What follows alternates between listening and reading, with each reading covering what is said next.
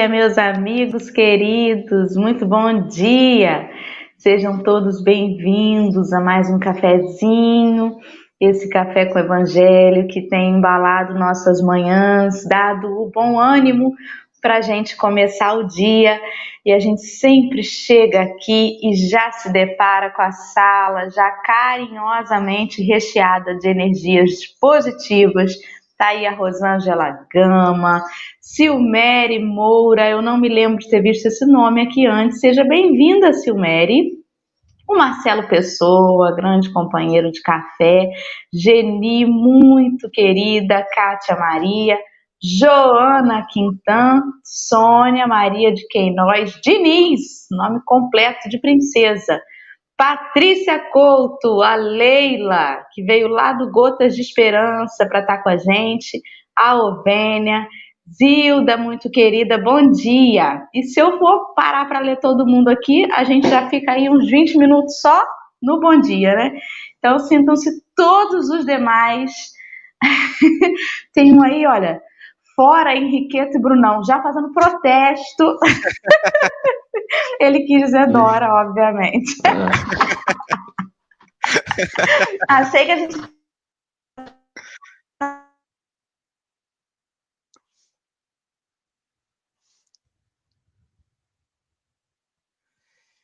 Acho que deu uma travadinha, né, gente? É, bom dia para todo mundo. Estou é, esperando contribuir hoje com a gente, né? O máximo possível. Bom dia. Adora. A internet Nossa. aqui, ela resolve fazer a pegadinha das 7 horas da manhã, ela dá aquela caída. Eu acho que eu vou trazer um café para as 6 da manhã. Caiu, vou antes, entendeu? Da troca de rota da, da internet. É impressionante, cara. Em todo dia, o de alguém cai. Mas vamos continuar. Bruno, é a sua primeira vez no café, se apresente às pessoas, fale um pouco de você. Bom dia, gente, tudo bom? É, eu sou aqui de Cabo Frio, né? Eu sou do Trabalhadores de Jesus. Acho que quem não teve oportunidade deve conhecer nossa casa, que é muito bonita, é um trabalho muito sério há muito tempo. É, eu estou esperando contribuir com vocês aqui, né, com um pouquinho que a gente estuda, com o nosso companheiro Marcelo, que também ajuda aqui no, no canal, já acompanha a Dora e o Henrique há um tempo, desde o Instagram, que estava falando com eles um pouquinho antes. E é isso, estou com 26 anos, estudo Espiritismo desde 2009, de, em casa mesmo, sem ser comunicação em casa, e espero ter um pouquinho para contribuir hoje com vocês. Muito bem, já começamos o café dizendo que a palavra tem poder. O Marcelo começou com um protesto dizendo fora Henrique e dota e quase que derruba a gente na internet. Mas estamos aqui persistindo, gente. Olha só o que, que a palavra pode fazer, tá vendo? Então vamos filtrar aí nossos pensamentos. Tô brincando, querido. Vamos começar, Bruno. Obrigada pela sua disponibilidade nesta manhã. Muito obrigada, Henrique. Bom dia, querido. Obrigada. Bom dia a todos. Vamos lá, Henrique, já voltou aí o Wi-Fi? Sua tela aí tá tremendo para mim. Alguma coisa aí, voltou, voltou ao normal. Vamos lá. Então vamos embora. Vamos partir para o trabalho, né? Montem aí suas salas de vídeo. Vamos fazer a divulgação do Bruno hoje no café. E vamos embora. A gente vai ler hoje um, um texto que está no livro Nascer e Renascer, da editora GEM. Chama Aflitos Bem. As, as pausa eloquente do Henrique, né? Aventurados. E aí o Bruno vai começar aí com a gente da forma que ele achar melhor. Vamos lá, Brunão, contigo. Bruno sério, né? Bruno sério. Problema, problema intricado. Muitos companheiros disseram isso, no impedimento que te aborrece. No entanto, o sublime orientador te situou à frente dele para que lhe descubras a solução. Serviço impraticável. Outros proclamaram semelhante afirmativa, referindo-se a um cargo que te preza nos ombros. O Senhor, porém, te chamou a executá-lo, ciente da tua capacidade e da tua força. É, esse trecho até aqui, eu acho ele acho ele bem importante a gente é, bater muito na tecla que a gente tem uma cada um tem a sua cruz, né, aqui na Terra. A gente tem a nossa própria missão, a gente escolhe nossas missões. E é importante, né, ainda mais no, acho que no contexto que a gente vive hoje mundialmente, né, é importante a gente saber que a gente é capaz sim de carregar essa cruz, que a gente a gente escolheu nessas nossas provações, seja porque estamos já presos em casa com atritos familiares que, né, que tem acontecido, né, pela nossa até convivência mais forçada, até nosso dia a dia, né, que Muitas vezes a gente acha que a gente está sofrendo demais, que essa gente não merecia estar tá passando por isso, mas não. Na verdade, é, como é falado aqui na última frase, né? O Senhor, porém, te chamou a executá-lo, ciente da tua capacidade e da tua força. É, não é maior do que a gente pode fazer, não é maior do que a nossa capacidade para isso. A gente é trabalhado justamente para passar por situações desse tipo. E a gente tem essa tendência muito grande a achar que tudo que a gente passa, tudo que a gente está vivendo é sempre mais difícil, que não merecíamos. O quão coitados somos, né? Exatamente. Ele usa duas expressões aí, né? O primeiro é problema intrincado e o segundo serviço impraticável. O que foi, Henrique? A gente não fez a prece inicial. Fez, não? Não. Ô Jesus! Meu Caramba. Deus do céu! Gente do céu! Senhor, Joana Lopes, obrigada. Cochilou não, querida. Não fizemos a prece. Me perdoem. Olha, gente, como é que a gente desestabiliza completamente esse negócio de internet caindo, né? Olha, Senhor. Vamos lá, aqui é assim, é o exemplo vivo mesmo do que acontece no dia a dia, né? A gente já aconteceu isso comigo dirigindo palestra, aí querendo ir direto sem fazer prece. Vamos fazer então a prece, mesmo que seja rapidinho, para a gente poder voltar ao estudo, né? Porque aí a gente se harmoniza um pouco mais. Que, ó, problema intrincado esse, né? Dessas cabeças da gente. Henrique quer fazer, filho? Henrique teve uma crise de riso?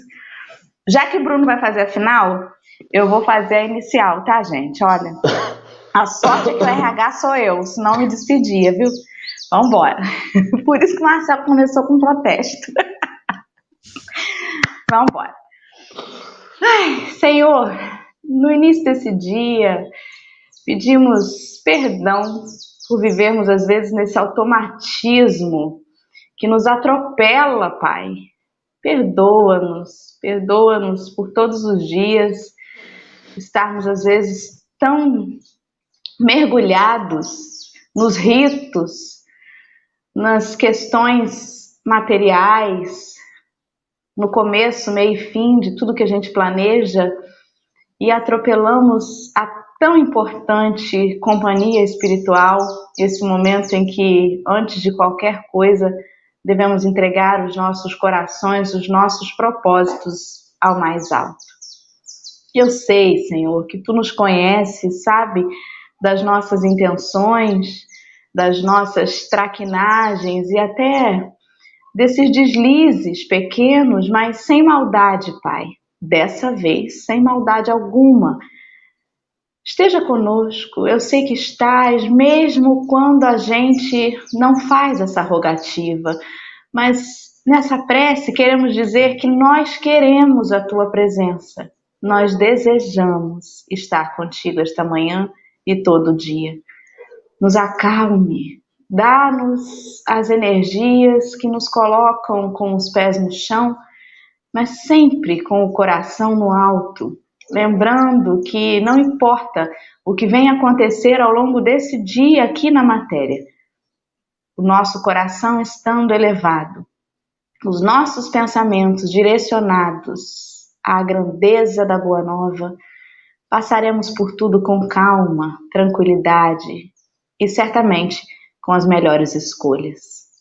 Pedimos licença então para agora sim, agora iniciarmos de verdade esse estudo repleto de luz, de amor e boa vontade.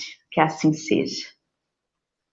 Obrigada aos companheiros que me ajudaram aí a, a essa lembrança, mas é assim, né, gente? A gente tem que se aceitar. Não adianta a gente errar e dizer assim, forçar que caiu a internet, não voltar mais, de vergonha. Acontece. Vamos que vamos.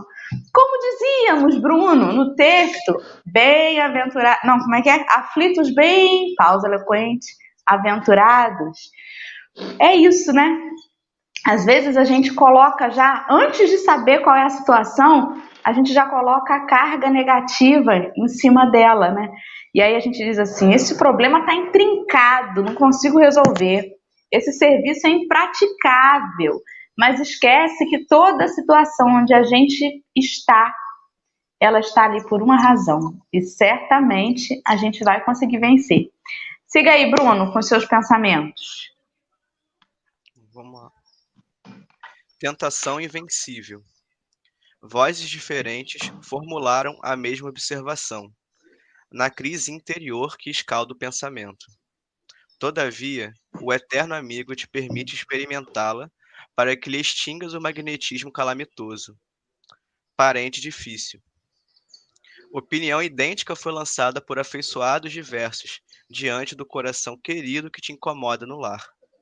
Acho que isso vai ao encontro quando a gente falou lá, quando eu falei no comecinho, né, que a gente falou sobre a gente ter essas dificuldades enormes com, com a nossa família, né? Que a gente sabe tão bem que a gente escolhe, né? A gente, tem, a gente escolhe quem a gente está perto, a gente sabe que a gente tem uma, uma dívida maior com, com quem estamos próximos, e a gente acaba sendo muito negligente em relação a isso, né? A gente normalmente é muito mais benevolente é, fora da nossa casa do que dentro da nossa casa.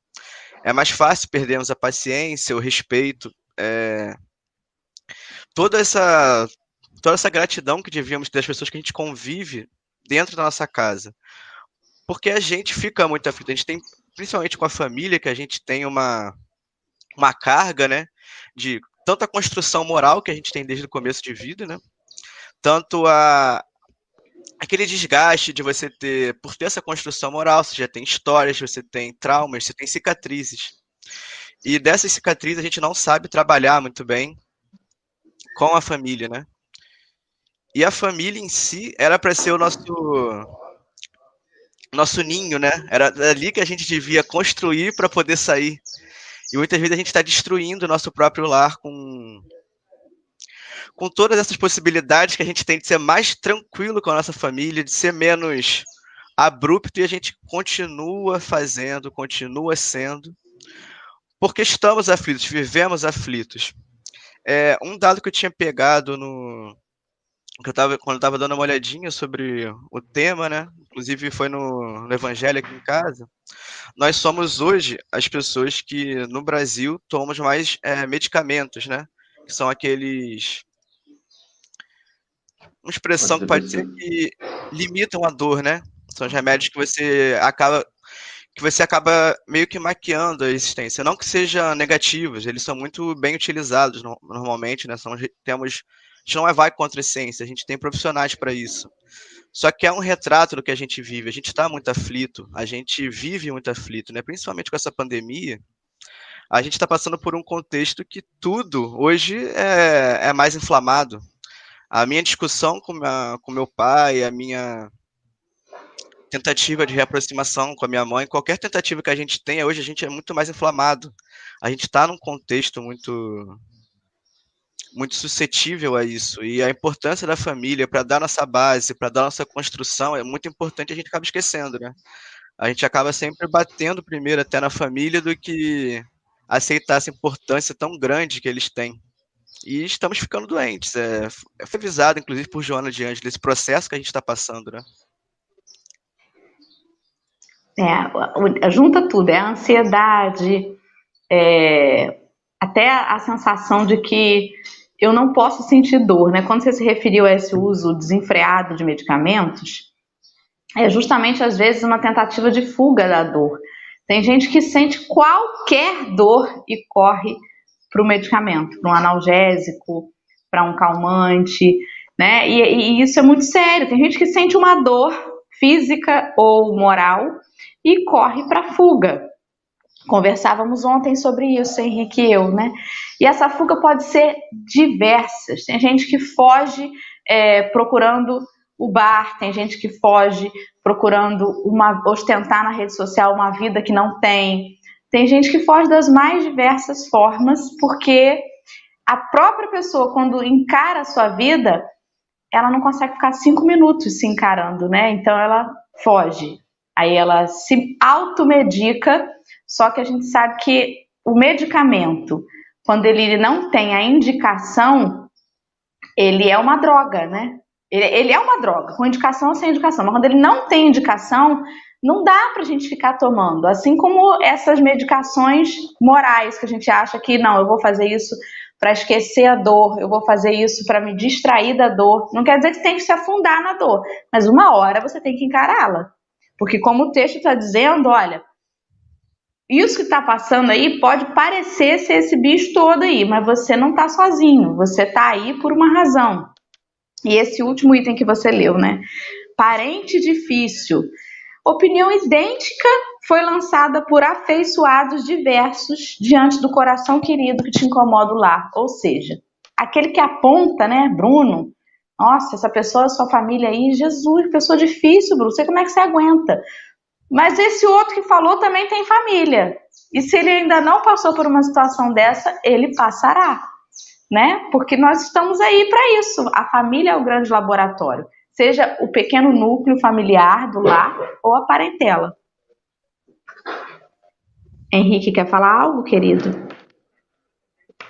É, eu só queria tentar entender, tentar deixar um pouco mais claro a visão do, do desse do analgésico que a gente falou, né? A gente em momento algum está falando para não se, não, não se utilizar dos, das benfeitorias e das, dos prazeres da vida e do, do, da, da medicina e tal. Que querendo ou não, quando eu vou para um bar rodeado de amigos e conversas banais do dia a dia, é um analgésico da vida, do dia a dia. Porque a vida é séria, a vida é dolorosa às vezes, a vida e essas coisas são analgésicas, né? A questão é tratar isso como analgésico como ele é e não basear sua vida nisto. Tentar saber como é que está a base, né? Como é que está o seu erro. Porque senão você vai ficar sempre na base do analgésico, que é um... Porque o Brasil a gente não tem... É analgésico mesmo, né? que é o painkiller do, do americano. O americano tem uns nomes bem mais fáceis, né? Painkiller é bem melhor. É o matador da dor mesmo. Ele não, não, não trata efeito, não trata a causa, ele só tira dor, né? E é o que a gente faz aqui, esse analgésico, não sei se é essa coisa. A gente não trata a, a causa, não trata a doença, só tira a dor daquele momento. E aí você acaba viciando nessa tirada da dor, porque como a causa continua lá, você tem que tomar de 8 a 8 horas senão a inflamação volta, senão. Entendeu? Eu tenho pessoas próximas que já falaram comigo que só conseguiam ficar bem, dormir, é, se sentir feliz no dia, tomando analgésico, tomando remédio e ficar totalmente descontrolada sem. Acho que passa por um processo nosso também de encarar, né, é, os nossos monstros, né? Porque a gente tem muito motivo para estar feliz, né? É, a gente tem que encarar realmente qual é essa sombra que está impossibilitando de você se sentir feliz. Acho que em algum momento você vai ter que encarar. Acho que você ficar com essa bengala, né? acho que uma espécie de bengala, você ficar com esse remédio e você simplesmente não não encarar, você chegar simplesmente falar mais um dia que eu vou tomar meu remédio e eu esqueço que eu tenho que resolver isso com a Dora, que eu tenho que resolver isso com o Henrique. E aí sigo mais um dia, sigo mais um dia, em algum momento isso desaba. A gente vai construindo uma base muito fraca, assim. Porque a gente não se conhece. A primeira passo para a gente conseguir ser mais feliz, né? Que a gente, aqui a gente não está na Terra para ser 100% feliz. É muito, é muito falado isso no nosso Evangelho. A gente tem que encarar tudo que tem aqui. A gente não encarando isso, a gente está fazendo uma base muito fraca para nossa construção. Bruno, digo mais. Mais do que até mesmo fazer as pazes com Dora ou com Henrique, seria mais importante fazer as pazes conosco.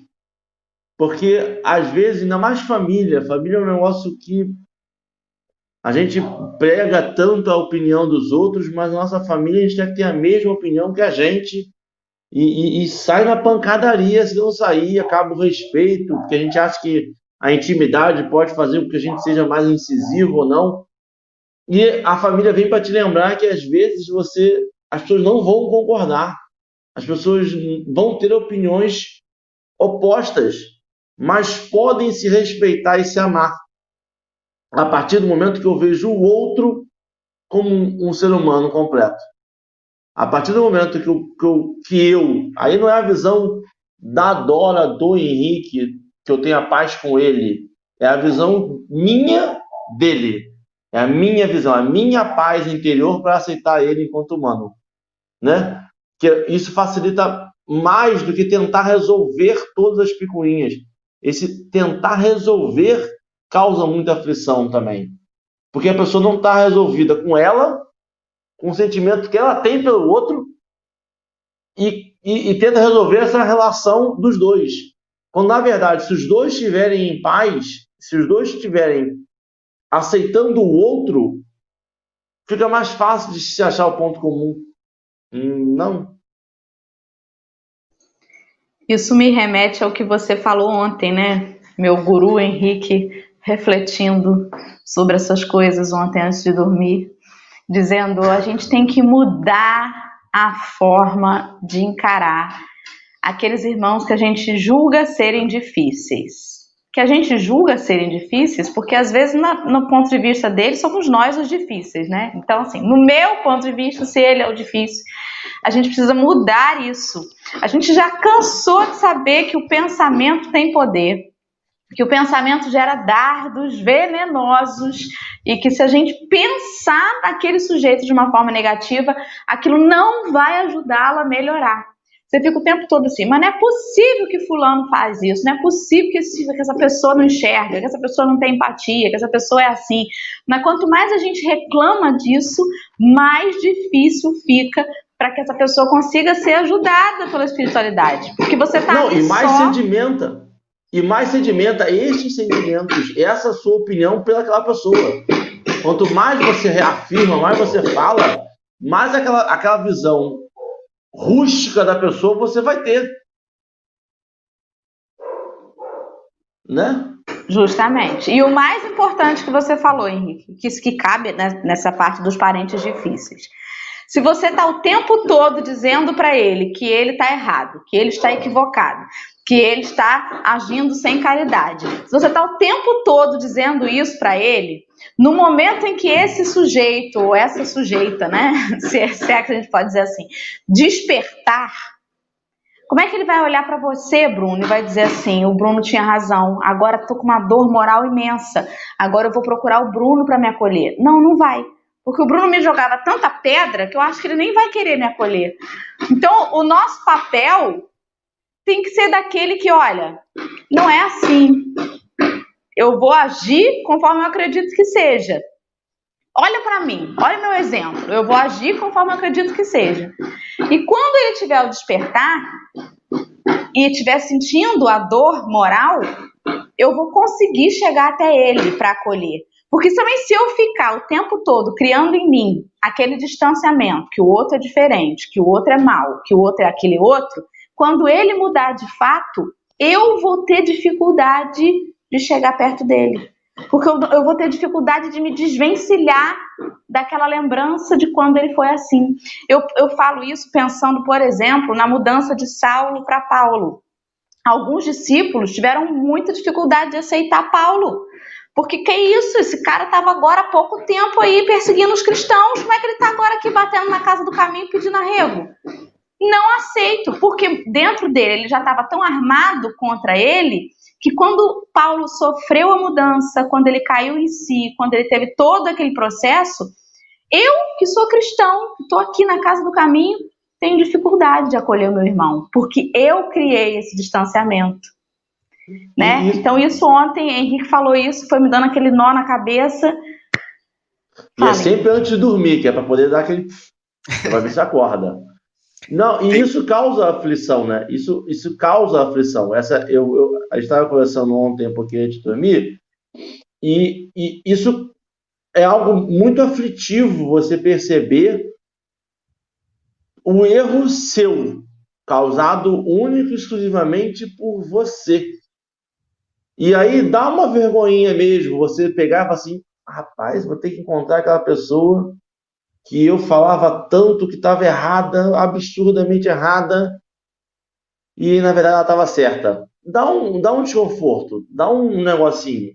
E tudo que a gente quer quando a gente começa um embate é acolher aquela pessoa. É que a gente se perde no caminho. É que a gente se perde na, na, na, na no, no, ilusionismo do, do, estar certo. E de quando a gente acha que está certo, a gente levanta a bandeira, esfrega na cara a bandeira e fala assim: Isso aqui, ó, lê, tá aqui, ó, isso é branco, vambora.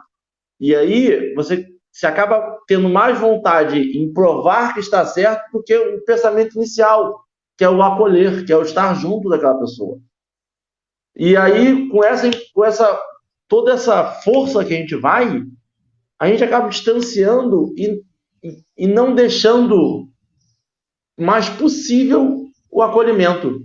Eu, eu, vejo muita série, muito filme, aí eu fico tendo essas coisas de noite.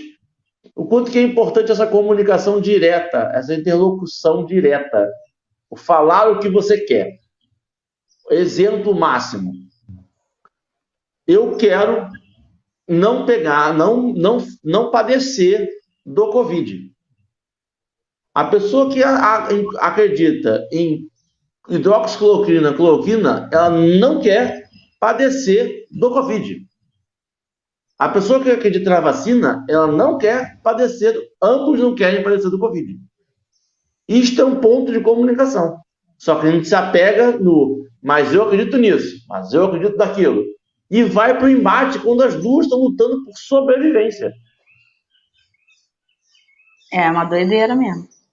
Aí, só para deixar o Bruno voltar a falar, né? O Eduardo falou assim: Dora, a interpretação da pedrada é individual. É, mas não é sobre o que o outro está pensando de mim. É sobre o que eu estou pensando quando eu falo. Porque eu posso falar com a forma mais amorosa do mundo e por dentro está um furacão, né? Então não é sobre o outro, nunca é sobre o outro, é sempre sobre a gente mesmo, né? Vai, Bruno, segue, porque senão a gente não deixa você falar, a gente até derruba você aí. Essa energia que a gente tem no pensamento é muito poderosa, né? Não dá pra, não dá pra gente fugir dela. Teve um comentário que me marcou lá no começo, acho que foi foi sobre as crianças, é que não tem como exigir reforma íntima das crianças e jovens que estão sendo super que estão super medicados. Eu queria trazer é um dado que que eu tenho, não vou saber exatamente a porcentagem, não vou conseguir ser tão preciso, mas tem uns documentários, inclusive no Netflix, quiserem ver sobre as redes sociais, e tem um fenômeno que tem sido conhecido lá fora, para cá, que é o fenômeno de perder o sentido da vida, que isso tem acontecido bastante com adolescentes, crianças e idosos. É, que são altas taxas de suicídio que a gente tem tido nessa, nessa faixa etária, e eu acho que cai muito bem o que a gente estava falando de aflitos. Né? A gente já tem um ambiente aqui na Terra que é muito, mas muito propício a gente ficar aflito. É, não é à toa que é reconhecida como doença do século. Foi a primeira vez na história que, depois do, do iluminismo, que a gente está realmente voltando os olhares tão forte para nós. A gente está tendo como estudar melhor o nosso comportamento. Antes, a gente conseguiu se entender durante a história da humanidade como humanos e como direito de se pensar como humanos, entender como humanos, não simplesmente aceitar as coisas. E agora estamos tendo o direito de saber pensar, de estudar nossos pensamentos. Então, é normal que isso aconteça. Porém, o que a gente deixa as crianças consumirem, o que a gente deixa é, a ideia de idosos acharem que são inúteis para a sociedade, o que a gente deixa essas crianças consumirem, a gente como responsáveis, né, como mais velhos, como uma sociedade em si, né, como ela tem que girar, é importante que a gente afaste essa ideia, que a gente não tenha como exigir uma reforma. A gente precisa exigir, mas a gente pode dar o caminho, a gente pode filtrar o que ela está consumindo, por exemplo. Não é muito estranho você ver uma criança hoje que já está fazendo questão de estar com o celular 5 horas por dia, 8 horas por dia, a gente usa. A gente sabe o quanto isso é negativo, sabe? Então, a gente não pode obrigar uma criança a pensar igual a gente, mas a gente dá o caminho. A gente tem, a gente tem o evangelho na casa espírita, a gente tem vários caminhos que a gente consegue passar. Tem um canal educativo, você precisa sair de casa, às vezes tendo canal. Hoje em dia, com a comunicação, quando que a gente pensou que podia estar assim, na década, no começo dos anos 2000 fazendo isso, sabe? A gente tem vários mecanismos hoje para não deixar a Deus dará. A gente não pode continuar se eximindo da nossa responsabilidade. A gente tem uma responsabilidade enorme por essas crianças, por essas taxas de suicídio. Uma sociedade muito tóxica, gente. Como a gente falou ali da hidroxicloroquina, por exemplo, é capaz tem gente hoje em dia que é capaz de desejar o mal do irmão por pensar que aquela é uma solução ideal, que vai contra a ciência e tudo que a gente pensou. A gente está muito extremista e a gente está toda nessa extremidade saindo da nossa responsabilidade. Bruno, esta palavra, esta junção de duas palavras é, define muito da nossa da sociedade atual. Eximir da responsabilidade. A gente quer passar para o outro a responsabilidade das nossas atitudes e do nosso pensamento. É, é, é essencial que a gente entenda que nós temos responsabilidade, não pela atitude do outro, mas para o quanto aqui. Rapaz, ó, Dorinha, na época que eu não, não estava tanto no Espiritismo, Dorinha falou um negócio para mim que me quebrava. Voltava do trabalho arrasado. Voltava muito nervoso, aflito, xingando algumas pessoas com companheirinhos de pouca luz. E a Dorinha chegou para mim e falou assim: essa pessoa tão importante na sua vida que vai deixar, você vai deixar ela estragar o seu dia. Isso acaba com o nervosismo que a gente tem para as pessoas. E, e é isso. A gente diz que aquele fulaninho de pouca luz, que a gente diz que aquele fulaninho não é bom, que a gente acha que o irmão não está fazendo a coisa boa. E a gente pega aquela atitude daquela pessoa, eleva a décima potência, passa o dia inteiro falando mal daquela pessoa e quer que isso resolva alguma coisa. Não vai resolver. E digo mais, não vai resolver, como vai piorar. Porque a gente não fala em voz baixa, a gente afeta as pessoas ao redor, afeta as crianças. Porque assim, e sobre essa coisa das crianças, o meu psicólogo falou um negócio que eu parei também para nunca mais que a gente subestima a capacidade de pensamento das crianças. Porque elas estão vendo a pandemia, elas estão vivendo a pandemia com as mesmas vivências nossas, só que com muito menos informação. As informações que ela tem são filtradas e, e, e interpretadas por nós quando nós falamos em voz alta para os outros, numa ligação, numa coisa. E aí a visão que ela vai ter é a visão que nós passamos da pandemia. E a visão que a gente passa da pandemia é qual? Você pega, lembra das últimas cinco ligações que tinha uma criança perto e o que você falou. 90% não falou bem. 90% xingou alguém. E aí essa criança vai achar o quê? Vai achar que a pandemia é um caos, que fulano é ruim, que não sei o quê, e que vai ter essa visão da sociedade quando voltar, que é olho por olho, o mundo cão.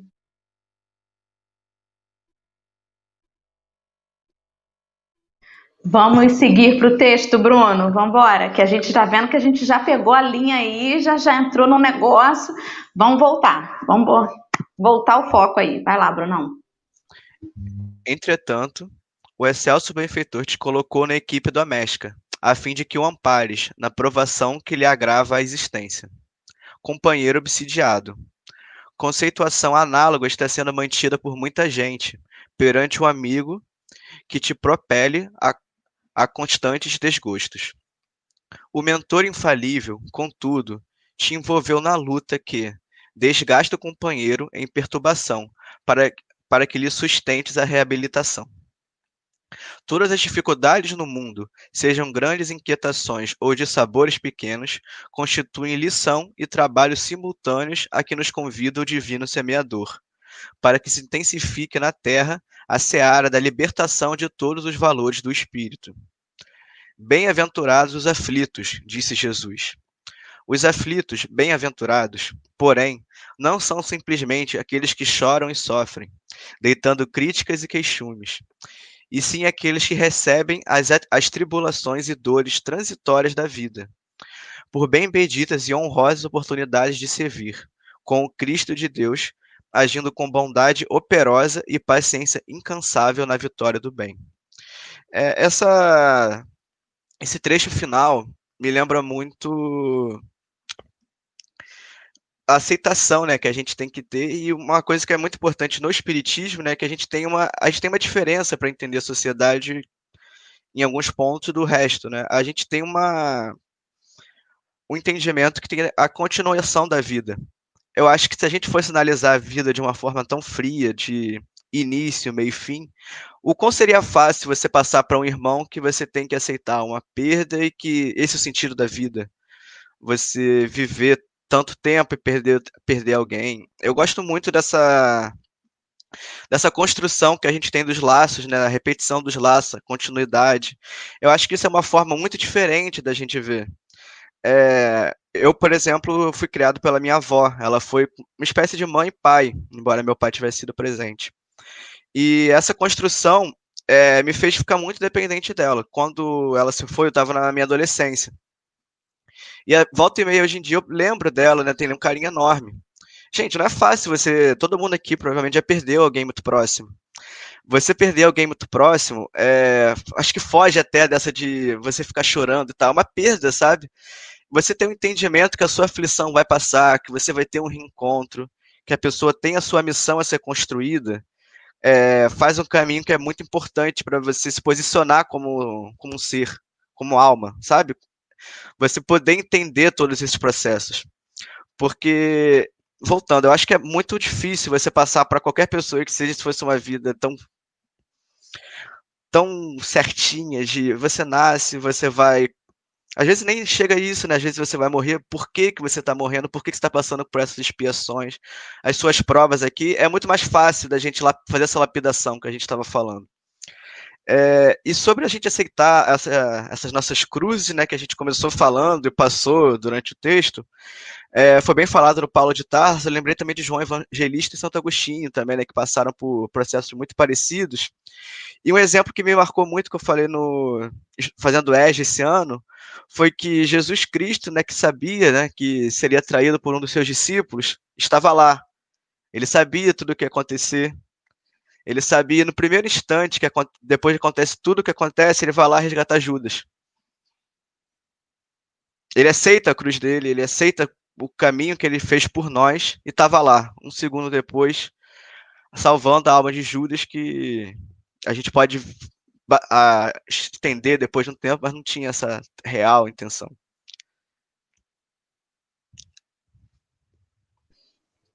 Exatamente. Quantos de nós estaríamos dispostos, né, a ir lá resgatar o irmão que aparentemente nos fez mal?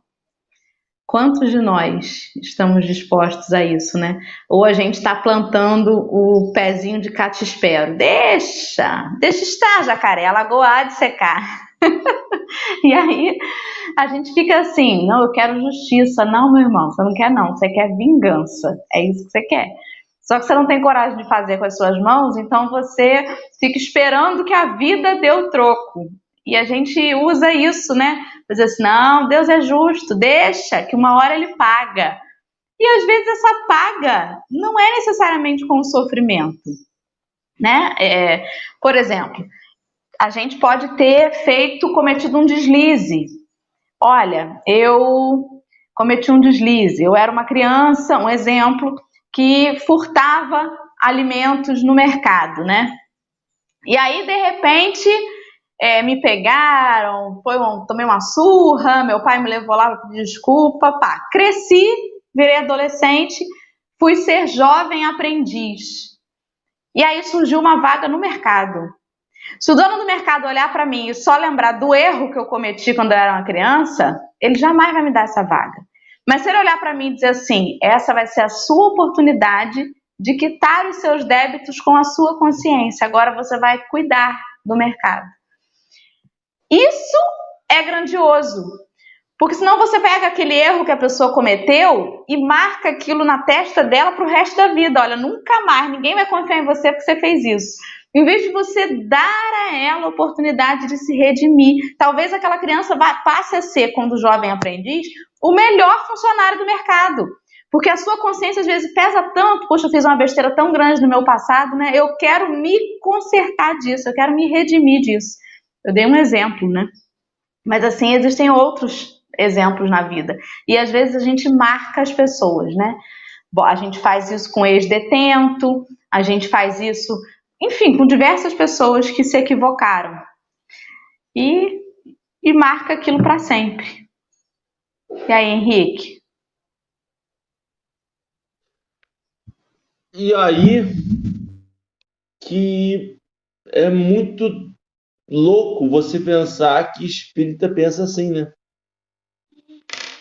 Porque uma coisa é a pessoa acreditar em, em céu e inferno e, e ver um erro e falar assim, que ele vai para o inferno, vai para mármore e vai ficar o resto da vida pagando por aquele erro.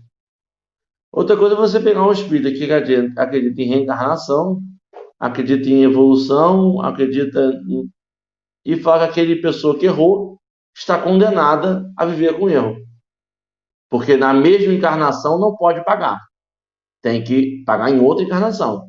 A pessoa não pode aprender na encarnação. E aí cai por terra qualquer aprendizado espírita, qualquer livro espírita, qualquer. A doutrina vai embora. Se a pessoa não puder evoluir nesta encarnação, e aí acabou. Só que a gente tem a mania de interpretar e ver as coisas como nós queremos ver em determinados momentos. Porque quando a gente que erra, a gente acredita que, é, que nós podemos nos redimir e evoluir. Quando é o fulano que erra com a gente, a gente não acredita na, na, na redenção, acredita que ele vai para o inferno, vai, vai morrer lá dentro, nessa encarnação, não quero mais te ver. A gente tem que escolher o que a gente quer ser. A gente quer ser espírita para conosco e católico, judeu, outras religiões, outras denominações que não acreditam na redenção, que acreditam no, inferno, no céu e inferno para sempre. Com os outros. Não dá. Não dá para a gente seguir duas religiões. Uma religião que eu faço comigo, que é só para ver se eu passo um pano nas coisas que eu faço, e uma outra religião com outro que eu quero, na verdade, uma punição. Eu quero meu Deus descendo aqui chibateando. Não rola. Tem que escolher uma, uma coisa. Eu acho que isso que a gente está falando tem tudo a ver com o último parágrafo, né? Que ele diz assim: os bem-aventurados não são simplesmente aqueles que choram e sofrem, deitando críticas e queixumes, e sim aqueles que recebem as tribulações e dores transitórias por benditas, agindo com bondade e operosa paciência. O que ele quer dizer com isso? Eu preciso sofrer para resgatar não, gente, não precisa. Se a gente está precisando sofrer para resgatar, é porque falta atitude na gente. Alguém colocou aí que a gente faz isso, na, isso quando não faz isso na casa espírita, aqui ó, Eduardo Ladeira. Dora, não precisa ser criminoso, a gente faz isso com aqueles que saíram da nossa casa espírita. Eu fiquei lembrando de um exemplo que Marcelo deu esses dias numa das falas dele, que eu já não vou saber mais qual, porque eu escuto Marcelo em tanto lugar, que eu já não sei mais onde ele falou isso. Mas ele falou assim: um companheiro que cumpriu uma pena e já cumpriu sua pena, já saiu da cadeia, chegou na casa espírita para ser tarefeiro. Você vai deixar ele trabalhar na cantina, lidando com caixa?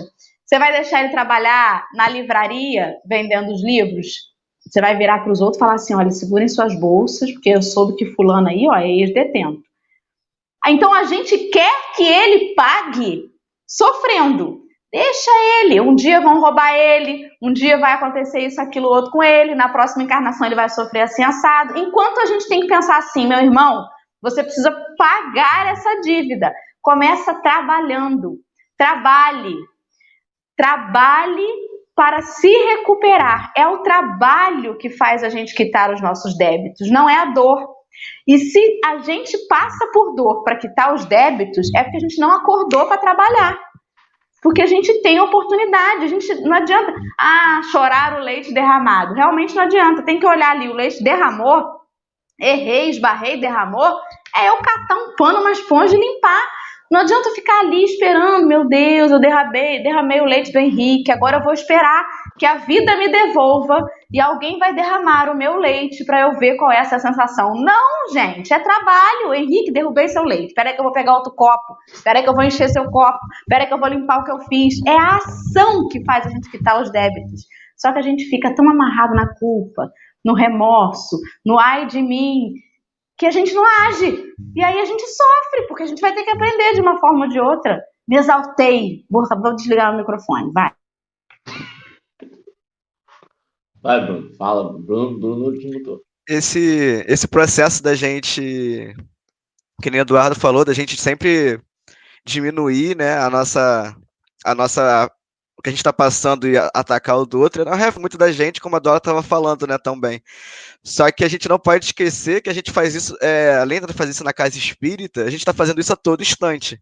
Então, o nosso pensamento que a gente falou no começo também é, tem esse poder. A gente toma muito cuidado com isso, porque às vezes a gente não fala, aí a gente faz uma atitude que ah, foi muito tranquilo, não falei nada, você pensou. Você pensou e jogou a sua carga toda em cima daquela pessoa. Então não adiantou nada. Você não foi melhor, você não construiu nada melhor. Você simplesmente sabe que é errado e continua pensando aquilo ainda por cima. Você tem a capacidade de saber que é tão errado e instantaneamente não falar, mas você ainda é capaz de pensar. E você continua pensando, falando: caramba, mas será que ele devia estar ali? Aí você pensou aquilo, você falou: ah, não, eu não posso falar isso na casa espírita, né? Mas você não fala isso, mas você pensou, você está ali na casa espírita vendo o rapaz trabalhando. É complicado, é muito complicado o que a gente pensa, porque a gente tem a Maria às vezes fala: ah, não, eu faço tão bem, olha só, fiz isso, isso e isso. Aí você vai lá, tá doando um cobertor e fala que aquela pessoa podia trabalhar. Gente, você não sabe as condições que a pessoa tá ali. Você não sabe por que, que ela chegou ali, mas você tá lá pensando, ah, tem emprego se ela quiser, por exemplo. Tem várias situações que a gente passa no dia a dia que a gente está julgando, a gente está atacando o outro e a gente não, não tem esse filtro, porque estamos julgando a todo momento. É uma sociedade muito complicada nisso. A gente é capaz de apontar fazendo pior ou igual. É, é, muito complicado a gente viver nisso e a gente tem que saber lidar, né? A gente falou sobre a responsabilidade, a gente tem que saber lidar com isso tudo, tanto para a gente quanto para o próximo. Bruno, e aí, você, e aí eu, eu só lembro da, frase do, do quanto a gente está nesse tempo angustiado. Caiu muito, eu conversei com o exatamente sobre esse aí, pós-iluminismo, o quanto a sociedade está pensando de novo para si e, e, e, procurando a espiritualidade, a diversas denominações, por, uma, por, por sentir que está faltando alguma coisa, uma pecinha não encaixou, né? É, e aí você tem que pensar, talvez, na sociedade que você vive e que você vai deixar. Porque a gente já sabe que está errado. A gente já sabe que impacta o pensamento. A gente já sabe, a gente cobra compaixão o tempo todo de todo mundo. A gente lê todo dia o Evangelho, todo dia ele fala alguma coisa de acolhimento. Ele pode falar sobre qualquer coisa.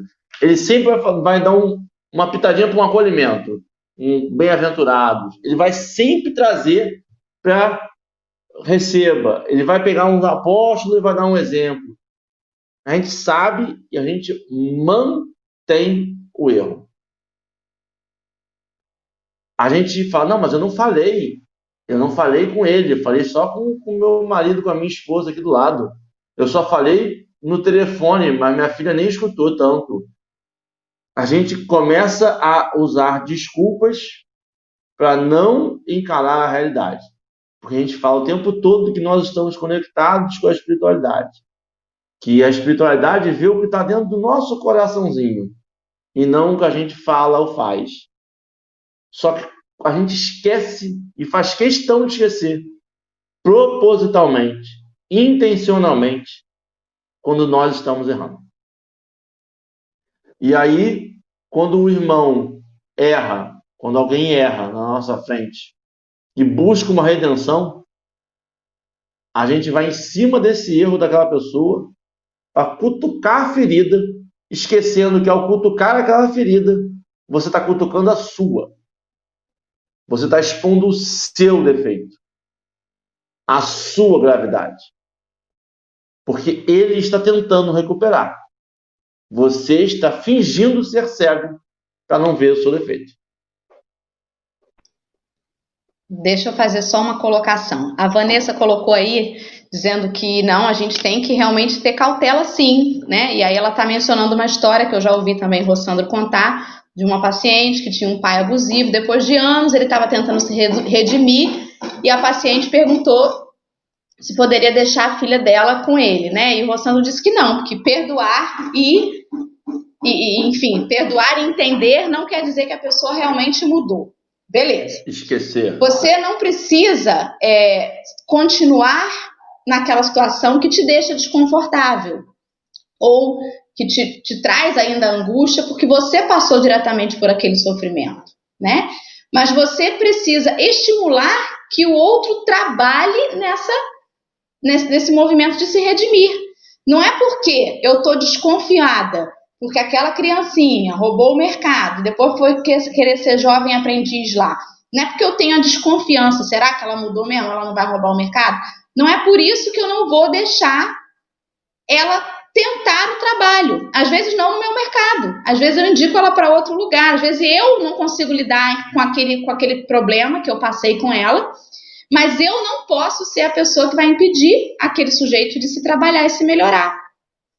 Não é o fato dele ter errado comigo que significa que ele vai errar com outro. Era isso que você ia falar, né, Henrique? Tô lendo seus pensamentos já, meu filho. Não, não, não. Eu ia falar o seguinte: eu não posso me agarrar nesse discurso para evitar segundas chances. Existem erros e existem psicopatias, existem. É, como é? Eu esqueci o termo.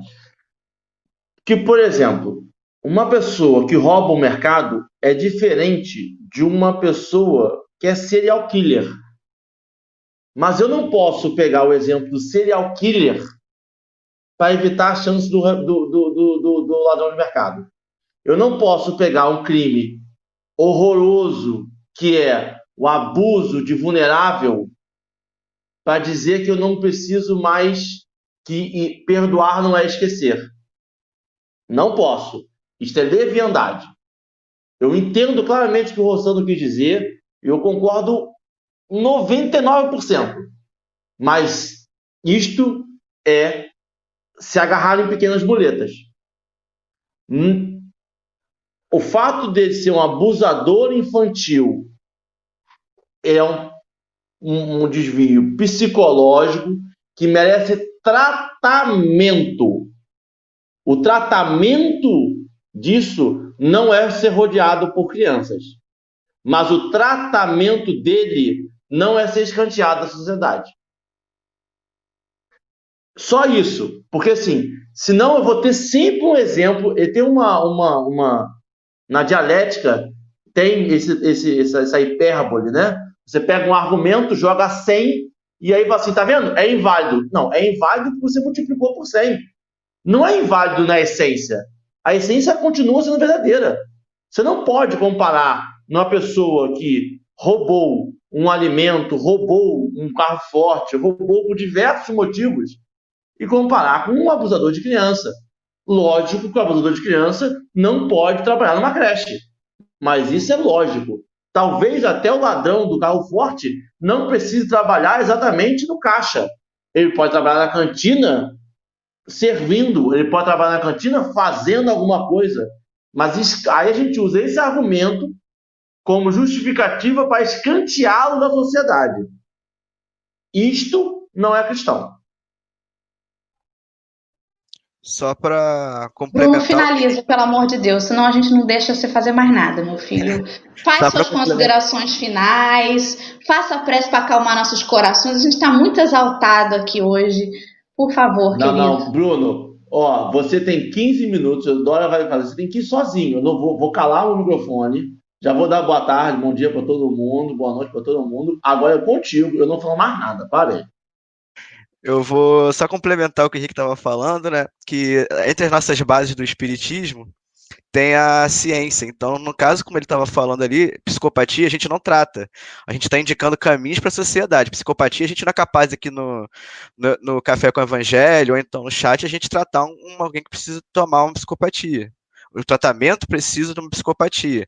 Que a gente tenta trazer um caminho que a gente acha que uma sociedade deve, deve reger. Então, cada caso é um caso, a gente não pode esquecer também que a gente tem a nossa intuição. A nossa intuição é muito importante, porque você, embora você tenha o caminho, às vezes você pode sentir alguma coisa, você, você é humano, a gente, como a gente falou sobre isso, né? Então você pode fazer outros caminhos até com a sua intuição, que você não pode abrir mão, como o Henrique falou também. Que você não pode, ah, mas eu acho isso e vou abrir mão de tudo. Não, óbvio que não. A gente tem a nossa responsabilidade, sabe? Então é por esse caminho. Não dá para simplesmente a gente achar que por, por um exemplo invalida tudo, né, como o Henrique falou tão bem, como esquecer também o nosso papel. É, é essa linha, é uma linha tênue que é muito complicada, mas a gente tem que fazer. Porque não dá para a gente se eximir de novo, né? Não dá para a gente se eximir. E estavam falando, lá em cima, o Marcelo falou, né, que tinha a ver com o momento, né? Por isso que a gente está passando um momento planetário. Sim, tem a ver, né? A gente está passando por um flagelo, né? Mas é, é sabendo disso que a gente está tendo a oportunidade de discutir. É sabendo disso que a gente está tendo a oportunidade de refletir aqui de manhã. A gente está querendo estar tá aqui de manhã, refletindo sobre isso, né? A gente não pode aceitar que simplesmente é o momento, que isso acontece, não. A gente está tendo a oportunidade de ter o esclarecimento e conversar sobre isso isso muda um pouquinho, né? Isso dá uma oportunidade da gente ter outro, um leque de opções, né? A gente não está fadado, ficar sentado só reclamando da pandemia, né? A gente está avançando bastante, tanto em sociedade como individualmente. Pelo menos eu acredito, tenho visto isso. Eu acho que a nossa sociedade tem melhorado é um processo desgastante, é um processo contínuo, é um processo da gente, no pensamento, como a gente falou no começo, da gente aceitar nossa cruz, a gente passar por ela, a gente não sentir pena da gente. A gente tem dois caminhos, né? A Dora falou bastante sobre isso, né? A gente tem um caminho de aprender ou no amor ou na própria dor. A gente tem a possibilidade, né? E assim vai gerindo como tudo se constrói. Eu, eu, eu pego o texto, Dora? Eu peguei um texto da Joana de Ângeles para gente para a gente fazer a oração final, né? E é um texto que eu gosto bastante, que é do Alegria de Viver, né, com Divaldo. Eu vou tentar ser curtinho, mas ele não é muito grande, não. Vamos lá. Multiplicam-se as aflições no mundo, agigantando os corações humanos. Alguns invitam a superação, todas, porém, com finalidade depurativa, para quem lhes suporta a presença. Nem todos os homens, porém, logram entendê-las, a fim de conduzi-las conforme seria o ideal. Em razão disso, há aflições que anestesiam os sentimentos, como outras que desarticulam o equilíbrio, levando a alucinações e resultados infelizes. Os aflitos tropeçam nos campos de ação redentora, e porque três variados pelo inconformismo e pela rebeldia agridem e são agredidos. Não obstante, as aflições atuais têm as suas nascentes nos atos passados, próximos ou remotos de cada ser e da sociedade em geral, que devem ser reparados. A oportunidade da aflição é bênção, porque objetiva e reeducar e propiciar o crescimento a quem lhe recebe a injunção. Os que, todavia, não lhe aceitam a condição, perdem o ensejo redentor. Jesus anunciou que são bem-aventurados aflitos, não, porém, todos os aflitos, porque somente aqueles que recebem o impulso iluminativo são os que logram alar-se no rumo dos atos símios. A aflição pode destinar-se ao mister de prova ou expiação. A prova avalia, examina e promove. A expiação trabalha, reeduca e resgata. A prova não tem, necessariamente, uma causa negativa. Portanto, pode também representar um apelo do espírito para granjear títulos de enobrecimento, depurando-se a pouco a pouco. A expiação tem a sua gênese no erro, impondo como condição fundamental para a quitação de débitos contraídos. A prova é de escolha pessoal, enquanto a expiação é inevitável e sem consulta prévia.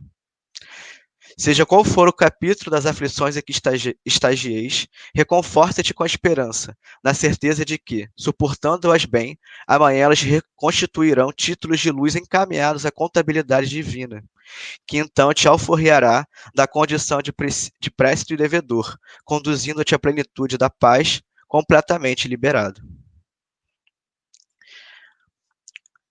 Então, meus irmãos, aproveitando toda a espiritualidade presente, todo esse envolvimento que temos aqui, a toda essa falange que vem trabalhando no nosso país, nosso irmão Ismael, Bezerra de Menezes, Emmanuel, que a gente possa ter esses pequenos segundos para nos olhar, para refletir e respeitar a nossa existência.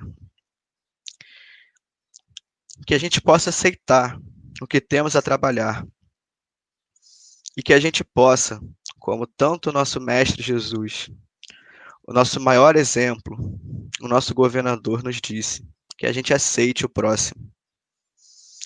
Que a gente possa, Mestre, ser grato por toda a oportunidade que estamos aqui, em toda essa pandemia, que a gente possa aceitar, que a gente possa entender, que a gente possa, com isso, continuar nesse processo de ser mais fortes, ser mais entendedores da tua palavra, tão rebeldes que somos, que a gente possa, a partir de agora, ser mais benevolentes com a nossa família, com a nossa família universal.